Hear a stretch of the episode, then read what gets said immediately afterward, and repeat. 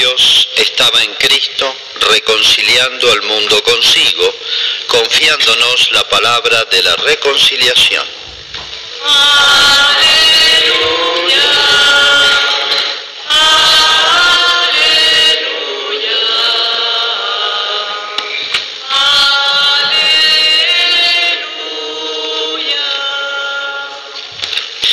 Señor esté con ustedes. Evangelio de nuestro Señor Jesucristo según San Lucas. Todos los publicanos y pecadores se acercaban a Jesús para escucharlo, pero los fariseos y los escribas murmuraban, diciendo, este hombre recibe a los pecadores y come con ellos. Jesús les dijo entonces esta parábola. Si alguien tiene cien ovejas y pierde una, ¿no deja acaso las 99 en el campo y va a buscar la que se había perdido hasta encontrarla? Y cuando la encuentra, la carga sobre sus hombros, lleno de alegría, y al llegar a su casa llama a sus amigos y vecinos y les dice, alégrense conmigo porque encontré la oveja que se me había perdido. Les aseguro que de la misma manera habrá más alegría en el cielo por un solo pecador que se convierta que por 99 justos que no necesitan convertirse. Y les dijo también, si una mujer tiene 10 dracmas y pierde una, ¿no enciende acaso la lámpara, barre la casa y busca con cuidado hasta encontrarla? Y cuando la encuentra llama a sus amigas y vecinas y les dice, alégrense conmigo porque encontré la dracma que se me había perdido. Les aseguro que de la misma manera se alegran los ángeles de Dios por un solo pecador que se convierta. Jesús dijo también, un hombre tenía dos hijos. El menor de ellos dijo a su padre, Padre, dame la parte de herencia que me corresponde. Y el padre les repartió sus bienes. Pocos días después el hijo menor recogió todo lo que tenía y se fue a un país lejano, donde malgastó sus bienes en una vida licenciosa.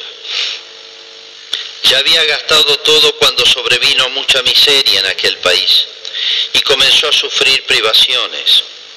Entonces se puso al servicio de uno de los habitantes de esa región que lo envió a su campo para cuidar cerdos. Él hubiera deseado calmar su hambre con las bellotas que comían los cerdos, pero nadie se las daba. Entonces recapacitó y dijo, ¿cuántos jornaleros de mi padre tienen pan en abundancia? Y yo estoy aquí muriéndome de hambre. Ahora mismo iré a la casa de mi padre y le diré, Padre, pequé contra el cielo y contra ti, ya no merezco ser llamado hijo tuyo, trátame como a uno de tus jornaleros. Entonces partió y volvió a la casa de su padre. Cuando todavía estaba lejos, su padre lo vio y se conmovió profundamente. Corrió a su encuentro y lo abrazó y lo besó. El joven le dijo, Padre, pequé contra el cielo y contra ti, no merezco ser llamado hijo tuyo. Pero el padre dijo a sus sirvientes, traigan enseguida la mejor ropa y vístanlo. Póngale un anillo en el dedo y sandalias en los pies.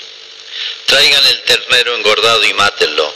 Comamos y festejemos, porque mi hijo estaba muerto y ha vuelto a la vida. Estaba perdido y fue encontrado. Y comenzó la fiesta. El hijo mayor estaba en el campo. Al volver, ya cerca de la casa, oyó la música y los coros que acompañaban la danza. Y llamando a uno de los sirvientes, le preguntó qué significaba eso. Él le respondió, tu hermano ha regresado y tu padre hizo matar el ternero engordado porque lo ha recobrado sano y salvo. Él se enojó y no quiso entrar. Su padre salió para rogarle que entrara, pero él le respondió, hace tantos años que te sirvo sin haber desobedecido jamás ni una sola de tus órdenes, y nunca me diste un cabrito para hacer una fiesta con mis amigos. Y ahora que ese hijo tuyo ha vuelto, después de haber gastado tus bienes con mujeres, hace matar para él el, el ternero engordado. padre le dijo, Hijo mío, tú estás siempre conmigo y todo lo mío es tuyo. Es justo que haya fiesta y alegría, porque este hermano tuyo estaba muerto y ha vuelto a la vida, estaba perdido y ha sido encontrado. Es palabra del Señor. Gloria a ti, Señor Jesús.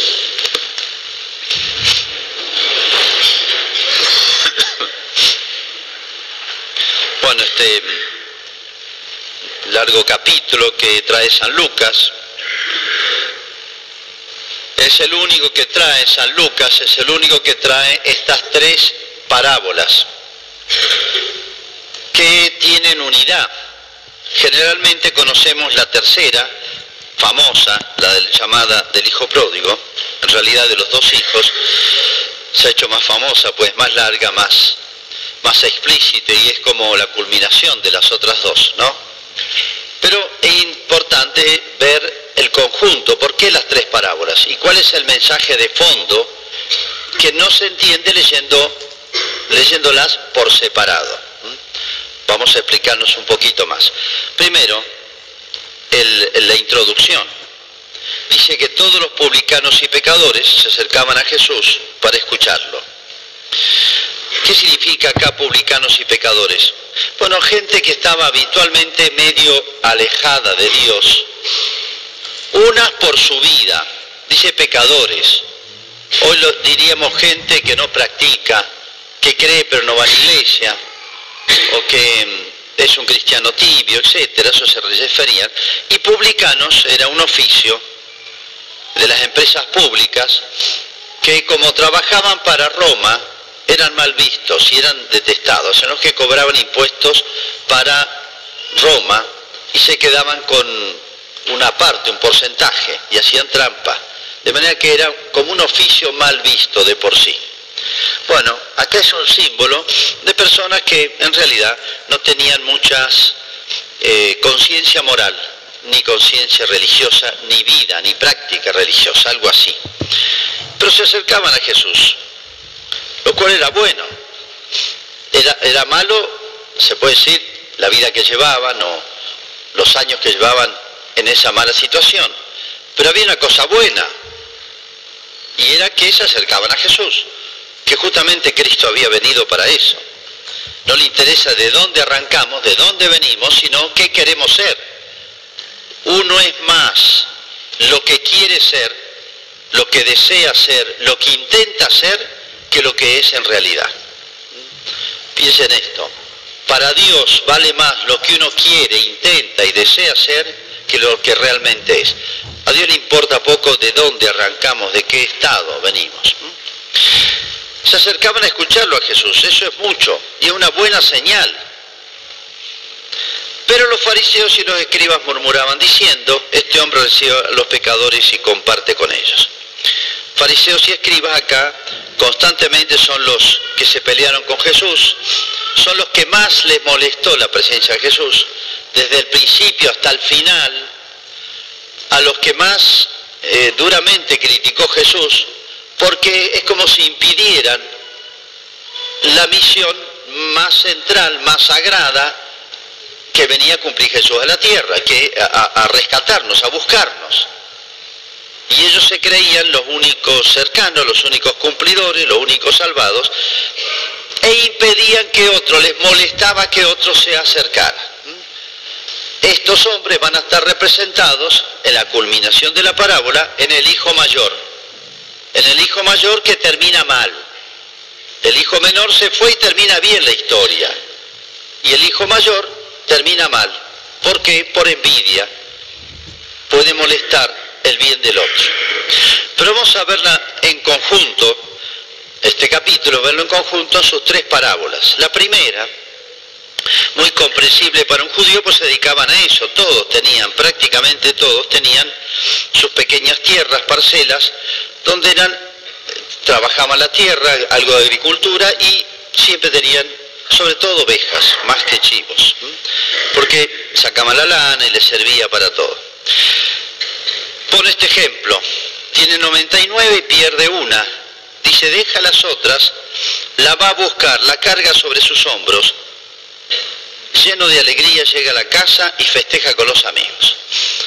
Acá pone para los hombres, para los varones, una comparación muy gráfica. De la misma manera hay más alegría en el cielo por un pecador que se convierta que por 99 justos que no necesita convertirse. O sea, ¿hasta dónde alegría el cielo significa, imagínense, estamos hablando de Dios y de los ángeles y de los santos que están allí, cómo valoran lo que significa este retorno hacia Dios, lo que significa la salvación. Segunda parábola, esta es para las mujeres, o sea, le habló a ellos y a ellas, digamos, como se dice ahora.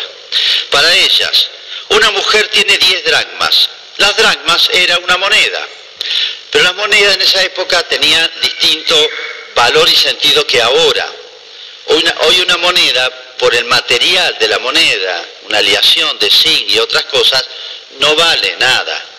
Un papel, aunque sea de, mil pesos, o de mil dólares, el papel no vale nada. Ese papel representa eh, un valor que está en, reserva, un respaldo en oro que debe estar en ese país, ¿no?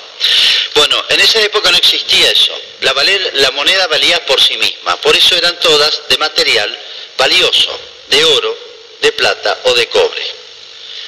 Y esta moneda es una moneda griega, porque en Israel circulaban tres monedas, como ahora circula en Argentina el peso, el dólar y el euro, digamos las griegas, las romanas y las judías. Esto es una moneda griega. Tenía 10 dracmas. ¿Y qué importancia tiene tuviera 10 dracmas? Una, esta mujer tenía una, un ahorrito. Tiene importancia por lo siguiente. Las mujeres iban desde adolescentes, iban ahorrando plata para la dote que era la dote. Hace no muchos años existía la dote en nuestro país, en la costumbre en todo el mundo. La mujer cuando se casaba llevaba algún capital. ¿eh? De manera que, eh, bueno, en los testamentos suelen aparecer que ella se casó con fulano y llevó de dote dinero, un campo, un negocio. Antes era tradición que los padres de la novia hicieran la fiesta, pagaran la fiesta. Bueno, esa costumbre han cambiado. Pero antes existían durante siglos y siglos, ¿no? ¿Y qué significa la dote? Y si una mujer tenía una dote más grande, podía este, aspirar a un novio y a un esposo un poquito mejor. Dependía de la dote. Si tenía unas monedas nomás, un pibe así nomás, lo que quedaba, lo que encontrara por eso. Y las mujeres, las jóvenes, solían llevar Así como se vestían de una manera distinta las solteras de las casadas, cambiaban las vestiduras, eso se conserva ahora en, los musulmanes, las mujeres casaderas, digamos, o sea, eh, todavía que no estaban comprometidas, llevaban a veces a modo como una vincha, como un adorno, la plata que tenían juntada, o sea, la dote, como para atraer un poquito más, para complementar, si no era muy linda, por lo menos con la dote la se hacía un poquito más interesante la cosa. Bueno, si una mujer pierde el 10%, fíjense, el, anterior perdió el 1%, una oveja sobre 100. Esto es más grave, porque afecta no un ahorro, sino su matrimonio. Y es el 10% lo que perdió. En el anterior perdió el 1%. Fíjense que hay una progresión.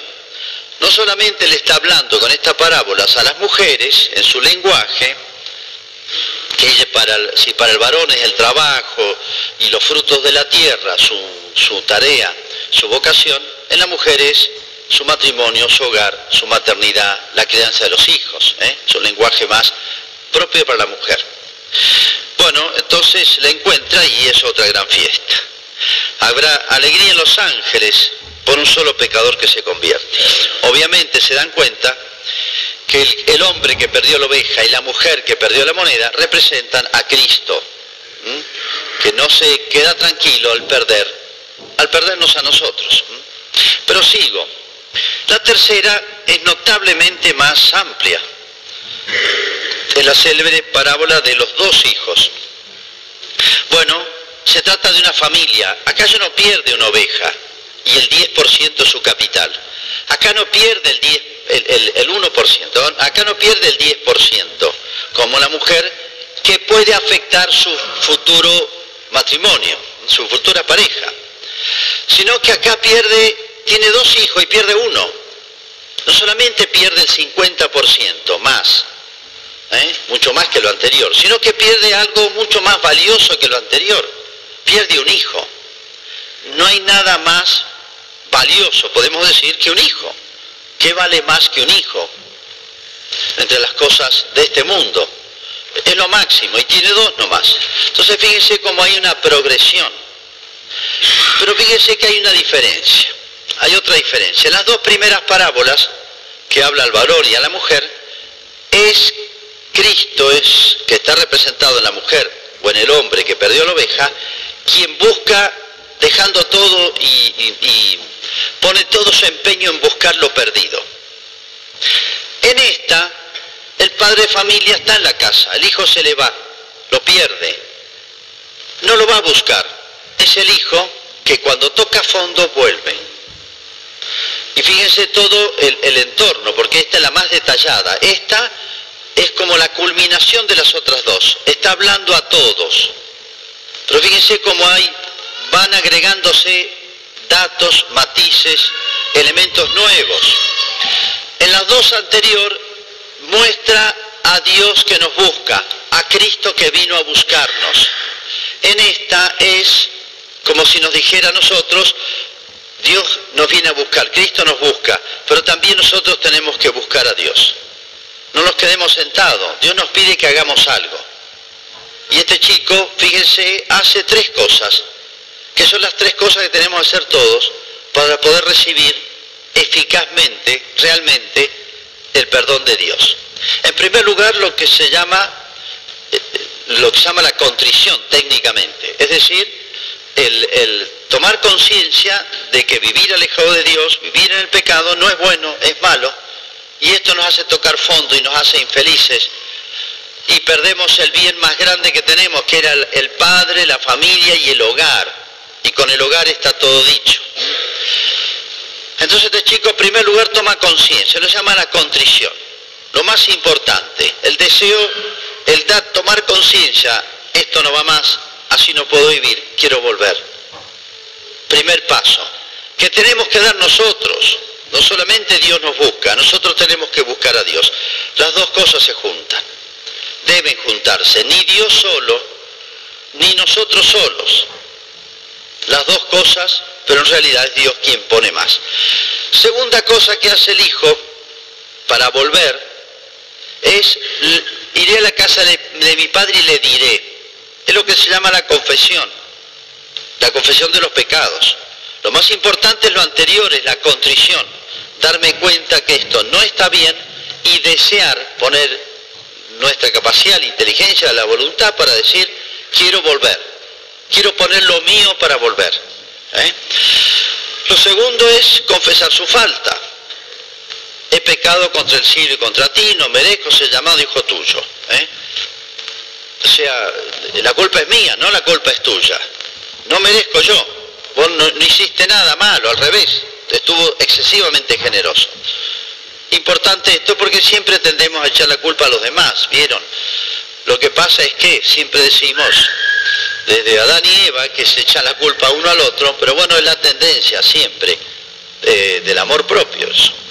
Y lo tercero, la reparación. Esto no, no, no se arregla con decir, papá hizo una macana, ya está, terminó todo, sino quiero reparar he hecho un daño, he causado, producido una injusticia.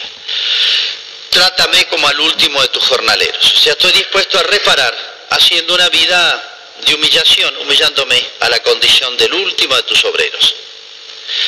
Entonces, fíjense, esta parábola es más amplia, es mucho más detallada y muestra, por así decir, la psicología o los pasos interiores y exteriores que debe dar el alma para realmente ser recibido por Dios, por el Padre, que Dios acá se pone no como un propietario de una oveja, sino como Padre. Y fíjese la sorpresa, no esperaba tanto este hijo probablemente. El padre lo está esperando, lo vio de lejos, le salió al encuentro, casi no lo deja hablar y casi no lo deja hacer esa reparación sino que hace una fiesta. Como diciendo, en las dos primeras siempre Dios nos busca. En la tercera tenemos que buscar a Dios, pero Dios también nos está esperando a todos siempre, a todos siempre. Y un detalle que no es un detalle, porque completa la parábola. El hijo mayor estaba en la casa y fíjense, llega su hermano. Es una cosa buena, indiscutiblemente buena. Se, enoja. ¿Cómo una cosa buena puede producir algo malo en nosotros? Fíjense cómo son las cosas. Esto se llama la envidia. Es una falta de caridad la envidia. Fíjense, somos raros. Así somos nosotros, todos. Una cosa buena, el bien de otra persona, puede producir una, hacer nacer en nosotros algo malo. Se enoja contra su hermano, se enoja contra su padre y termina mal. Es como si Cristo estuviese diciendo, para rematar esto, a los escribas y fariseos duros, implacables, orgullosos con los demás, les estuviera respondiendo, ustedes son estos. El hijo que se fue, hijo terminó bien, volvió a la casa y le hicimos una fiesta. Mirá qué bien terminó. Y ustedes son estos, van a terminar mal. Entonces, bueno, da para mucho más y muchos más comentarios todo esto, pero bueno, se nos ha ido el tiempo. Para que reflexionen y leerlas en conjunto y ponernos nosotros. Yo soy la oveja. Siempre tenemos que pensar así en las parábolas, ubicarnos. No son solamente pequeños cuentos hermosos, chiquititos, que tienen un mensaje, eso es una parábola, sino también darle vida y ponerme yo en el lugar que Cristo me está designando en cada parábola, ¿no? En la palabra del sembrador yo soy la tierra. Y así en cada parábola uno ocupa un lugar. Soy actor. Y en este, fíjense, yo soy la oveja que se perdió. Y, es Cristo que me busca. Y la oveja que traen debe haber pataleado, porque es la naturaleza de las cosas, la comparación. La oveja que la traen patalea. Y bueno, nosotros a veces pataleamos y casi nos da ganas de decirle a Dios que no nos busque, que nos deje tranquilo. Estoy bien así, dicen muchos. Che, mirá, te invito a un retiro, che, mirá esto. No, estoy bien así. Es como la oveja que se fue. Bueno, y Dios nos busca y no se cansa de buscarnos porque sabe nuestro bien. ¿Y cuántas veces uno, una frase del Evangelio, las palabras de un sacerdote en el sermón, un amigo, algo que escuché en la radio, lo que sea, ¿cuántas veces dice, uy, esto es justo para mí? O esto me parece que me lo dijo a mí. Y bueno, Dios, si uno observa bien, si uno está atento, de mil maneras me está buscando. Siempre, a todos, de mil maneras, si estamos atentos, Dios nos busca. De alguna manera somos siempre la oveja perdida, porque nunca estamos del todo, del todo y seguros en el redil, se puede decir, en el corral. En la segunda comparación nosotros somos la, esa moneda que se perdió. Bueno, acá aparece todo un tema que es el tema nupcial, el tema del matrimonio. Siempre se comparó, para un judío esto es una cosa muy conocida, la unión de Cristo con las almas, o era de, Dios con el pueblo de Israel pero después de Cristo era de Cristo con la iglesia como una especie de matrimonio. San Pablo dirá que a los cristianos al, acercarlos a Dios los preparó como una casta virgen para unirlos al esposo que es Cristo. ¿eh? Entonces nosotros somos este, como la otra parte en ese matrimonio que tenemos que prepararnos para ese desposorio con Dios, con Cristo. Y en la tercera, Podemos ser cualquiera de los dos hijos. Ubiquémonos, porque en uno los dos estamos, en uno u otro. ¿eh? Así que eh, sabemos en la, tercera comparación qué tenemos que hacer nosotros. No es quedarse sentado, que Dios me venga a buscar, sino que Dios me pide que ponga algo. En realidad este hijo pone poquito, pidió una herencia, o sea, no lo, no lo había, no era fruto de su trabajo, era herencia. lo gastó y ahora vuelve y el Padre le da más. O sea, lo que ponemos nosotros siempre es tan poquito, como la multiplicación de los panes. Unos poquitos panes y peces, Cristo lo multiplicó por miles, como en el agua de Cana. Poquito de agua, bueno, la misma cantidad que el vino, pero del agua al vino hay mucha diferencia. ¿eh? O sea, siempre Dios nos pide que pongamos lo nuestro. A veces no es más que nuestro deseo poner por obra, darle el primer paso ¿eh? para acercarnos a Dios. Es poquito y Él lo multiplica y nos sorprende con lo que nos da a cambio de ese poquito que ponemos nosotros. Bueno, que nos pongamos, le demos vida a estas parábolas, las pongamos en acción y nos ubiquemos nosotros, ¿eh? como en una pequeña obra de teatro, ¿eh? y sentirse el hijo que vuelve, no vayamos a caer en la tentación del hijo mayor, y somos siempre el oveja o la dragma que Cristo está buscando. Bueno, hacemos nuestra profesión de fe para no mezclar los credos, el credo más largo.